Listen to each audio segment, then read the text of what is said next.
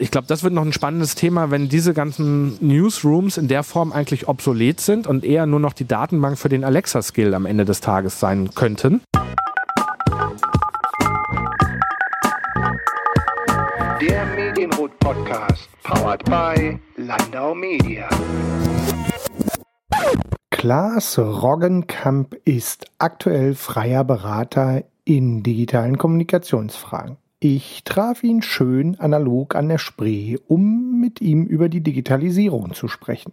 Insbesondere über die Digitalisierung in der Kommunikationsarbeit. Wie werden Algorithmen in Zeiten von Bots, Messenger-Diensten, Alexa und Co. die Kommunikationsarbeit der Zukunft aussehen lassen? Das war eine unserer großen Fragen. Irgendwie ist doch noch nichts klar, aber es gibt steile Thesen. Und so frage ich mich zum Beispiel, wie sieht die Kommunikation aus, wenn der Kunde nur noch die Verbindung zwischen einem Einkaufsbot und einer Produktplattform herstellt? Klaas Roggenkamp fragt sich, ob der Newsroom, ein noch recht frisches Thema, bald schon wieder obsolet ist oder die Grundlage für Datenbanken sein wird. Gleichzeitig stellt man fest, dass die sozialen Medien durchaus Marketing und PR durcheinandergeworfen haben oder wenigstens die Grenzen dazwischen haben verschwimmen lassen.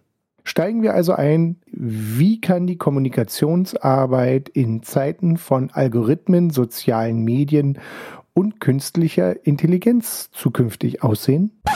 Ich glaube, das sind so zwei Stoßrichtungen, die das geht. Das eine ist, dass ich alleine, um mit Algorithmen sinnvoll arbeiten zu können, natürlich eine ganz exaktere Struktur meiner Daten, meiner Inhalte brauche. Also wenn ich einen Messenger einsetze für meine Pressestelle, muss ich dem Messenger irgendwie sagen, wenn eine Frage so und so lautet, kannst du da und da was finden. Das ist, glaube ich, erstmal so eine ja, Aufräumarbeit, die viele gar nicht so dahinter erwarten. Die sagen halt, ich mache jetzt hier einen Messenger, ist total toll und dann passiert da irgendwie was. Das ist natürlich Quatsch. Ich muss dem Ganzen ja was äh, einfüttern. Ob ich jetzt einen Bot, eine künstliche Intelligenz oder einfach nur eine coole Suchmaschine mache, für meine Inhalte, muss ich das irgendwie strukturieren, kategorisieren und so weiter. Diese ganze unsexy Arbeit, bevor dann irgendwann was Sexyes rauskommt. Und das andere ist natürlich, dass ich, wenn ich äh, es schaffe, aber so Alltägliches wegzustrukturieren, wegzuorganisieren, habe ich auch in der Kommunikation wieder mehr Zeit, so ja die Hoffnung bei künstlicher Intelligenz, bei irgendwas mit Computern, für mehr Qualität,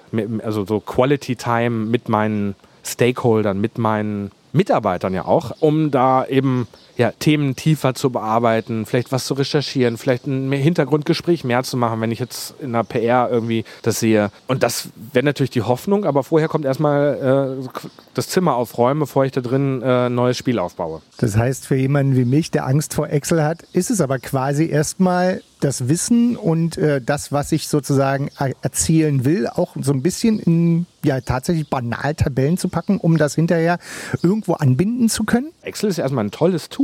Ne? Damit kann man super viele tolle Sachen machen oder viel toller ist eigentlich noch Google Sheets, weil das halt richtig schlau ist. Aber äh, klar, es geht halt um eine gewisse Strukturierung. Das geht schon über eine Excel-Liste hinaus.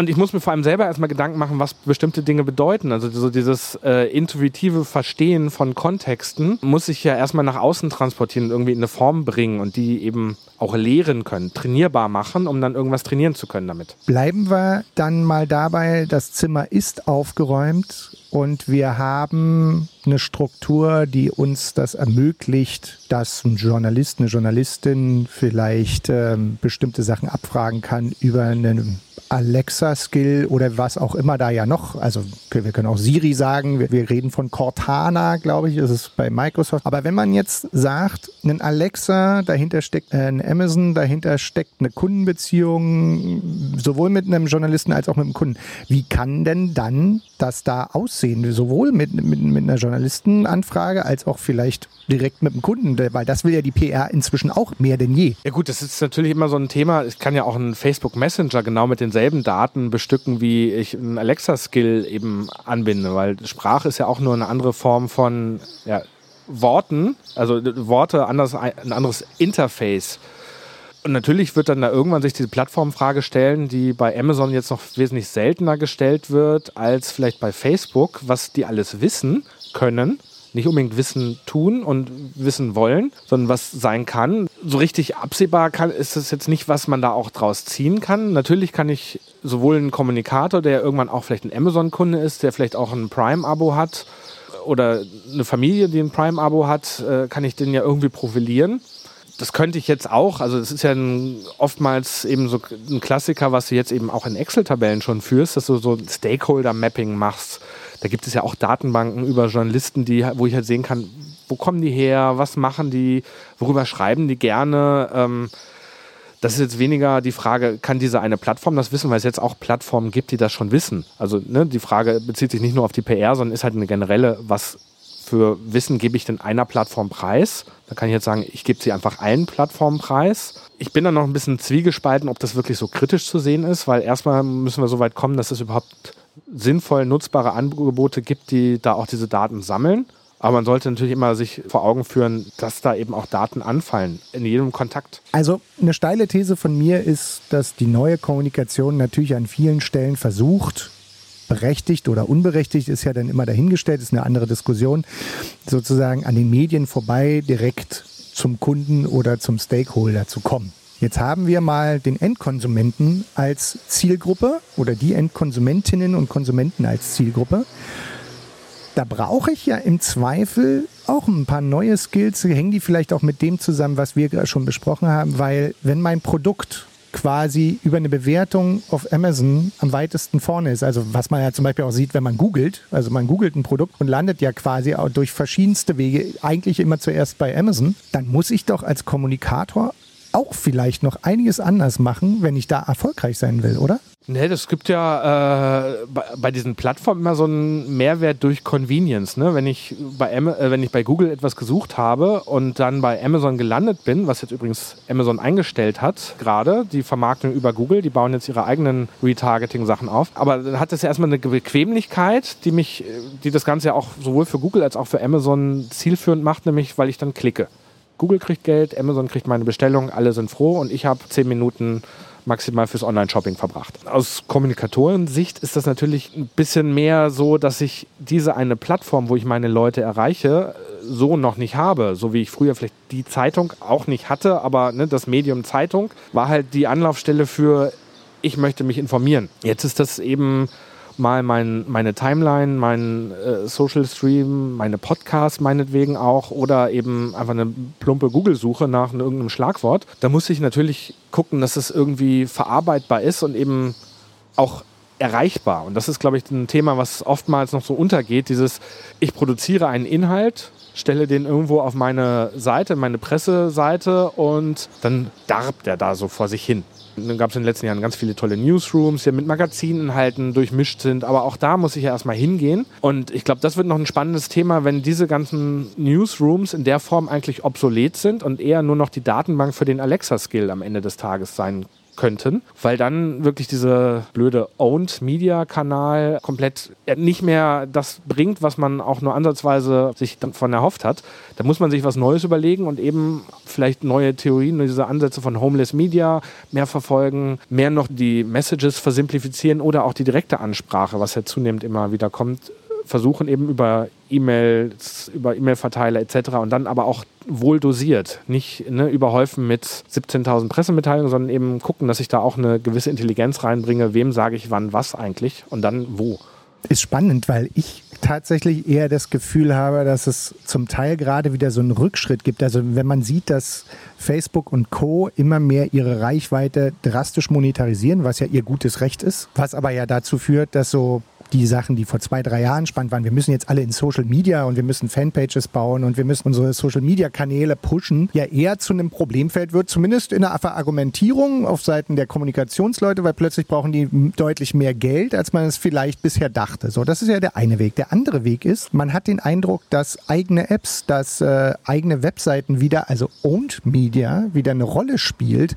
Ähm, du glaubst also, es ist eigentlich trotzdem nicht der richtige Weg? Also man ist eine ganze Weile reingerannt in dieses, wir kommunizieren alles über unsere Pages und haben da irgendwie, hat dann Formate bemüht, das zu machen, aber auch nicht so richtig mit einer langfristigen Strategie. Und ich glaube nicht, dass die eigenen Kanäle, das eigene Blog oder die Presseseite auf der Webseite wegfallen, weil es immer erstmal so einen Datenspeicher ja braucht, wo meine Sachen sind, auch für, äh, um später mal Sachen wieder find, auffindbar zu machen. Ne? Wir haben ja vorhin über die Alexa- oder Bot-Thematik gesprochen. Wenn ich da eine Struktur reinbringe, habe ich ja erstmal einen Datenpool, wo man sich bedienen kann, wenn man das möchte. Das Problem ist ja eher, äh, ich muss ja Leute dazu bringen, das auch zu wollen, also bei meinen Angeboten zu landen. Das heißt, so wie ich irgendwie Teaser auf Facebook äh, oder auf Twitter rausjage, in der Hoffnung, dass es irgendwer liest, äh, oder halt früher eine Pressemitteilung an eine Redaktion geschickt habe, in der Hoffnung, dass irgendjemand sie druckt, muss man sich da jetzt eben auch auf vielen Wegen überlegen, was ich da mache. Und da ist, glaube ich, sehr viel so Markenkommunikation mit klassischer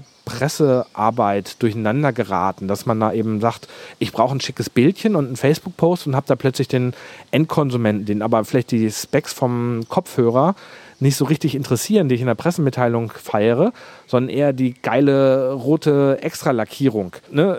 Aber das, das, sind halt zwei unterschiedliche Sachen. Das eine ist halt Inhalt einer Pressemitteilung, das andere ist Inhalt eines Werbeträgers. Und die Dinge wieder ein bisschen auseinanderklamüsern und gucken, dass ich die richtige Botschaft an die richtigen Leute kriege, ist, glaube ich, jetzt die Aufgabe. Und da ist halt die Erfahrung bei Social, dass man da zu schnell in eine Sache sich reinstürzt ohne doppelten Boden, sprich ohne ich habe, bin hinterher noch her über meine Inhalte, dass das ja in die Hose gehen kann und jetzt eben sehr oft auch in die Hose gegangen ist. Ich will tatsächlich eher nochmal das Stichwort Social. Wen habe ich hier eigentlich vor mir? Also ich weiß, dass der Klaas Berater ist aktuell. Was vielleicht Leute interessiert, die uns hier zuhören. Wie kam der Klaas bis zu dem Berater? Also was waren denn so deine beruflichen Wege bis zu dem Punkt, wo du heute stehst? Ach, ich habe ja damals 1993, 94 das Internet entdeckt für mich.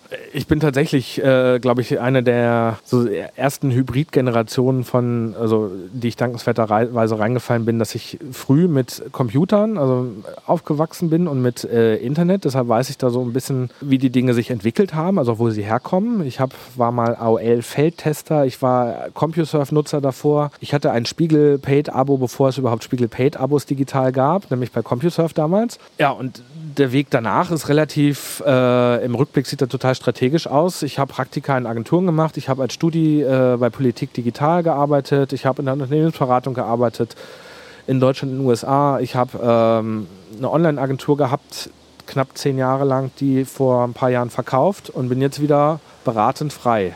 So, und habe halt viel im PR, PA-Bereich gearbeitet, weil ich halt an der UDK studiert habe und an der FU, also Politik studiert, Designer geworden vom Abschluss her. Und habe da durch viele Projekte, die ich begleitet habe, viele Erfahrungen, schmerzhafte wie positive gesammelt, wie, wie bestimmte Dinge funktionieren und vor allem, wie sie ankommen.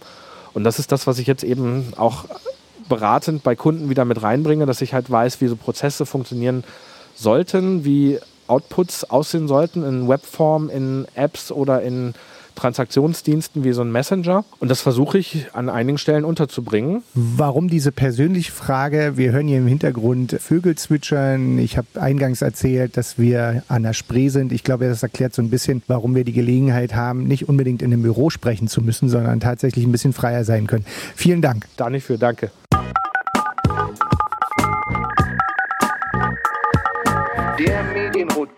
Podcast, powered by Landau Media. Vielen Dank für Ihr Zuhören. Wenn Sie sich ausführlich für PR und Kommunikation interessieren, dann empfehle ich Ihnen unseren 14-tägig erscheinenden Newsletter. Melden Sie sich gern kostenlos auf medienrot.de an und erhalten Sie ganz klassisch kuratierte Infos und Hintergründe zum Branchengeschehen. Ich wünsche schon jetzt gute Lektüre.